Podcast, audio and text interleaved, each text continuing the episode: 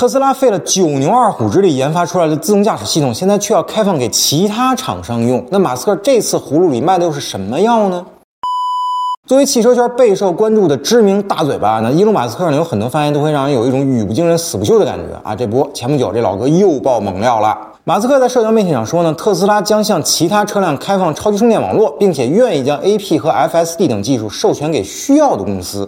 这可是一石激起千层浪啊！并且呢，这也是特斯拉前几年免费开放专利后呢，再一次将自己的资源和技术分享给其他厂家。这绝对是汽车圈的一个大新闻啊！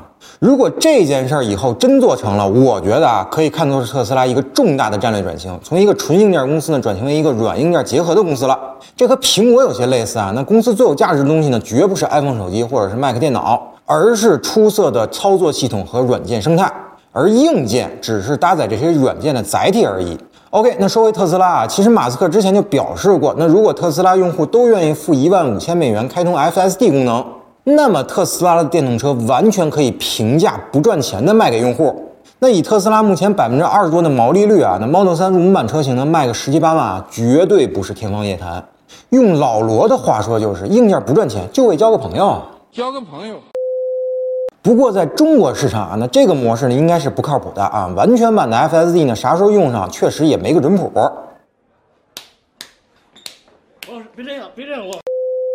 在电动车发展到如今这个阶段呢，特斯拉这种转型呢，我觉得是有前瞻性的。电动车的核心三电系统呢，都目前有各自不同的一个瓶颈。那电机的效率呢，几乎已经被压榨到极限了，没有可升级的空间了。那电控呢，也就这样了啊。比亚迪的 E 四方平台呢，都把四轮四电机搞出来了，那未来还能咋进步啊？那电池倒是大有可期啊，但更多的呢，还是靠宁德时代啊、比亚迪啊、LG 啊这些动力电池供应商去努力。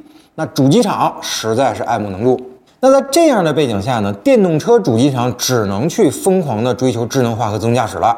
这就跟手机和电脑行业有点类似啊。那硬件高度化同质，那大家只能去拼软件了。特斯拉肯定也不甘心只做这个联想戴尔，那因为硬件说到底呢，赚的是辛苦钱儿。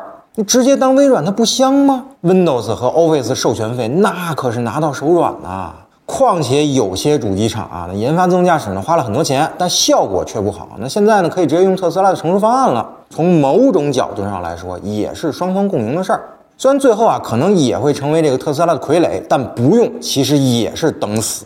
当然啊，如果马斯克中途不反悔的话，那么这件事儿应该大概率能成。那主机厂里呢，肯定有禁不住特斯拉诱惑的，或者说也是自身实力不行的啊，也是迫不得已。那特斯拉的技术联盟呢？未来的成员可能会越来越多，那没准真就成汽车圈的微软了。那特斯拉以后除了 to C 的业务，还可以赚 to B 的钱啊！想想其实也挺可怕的。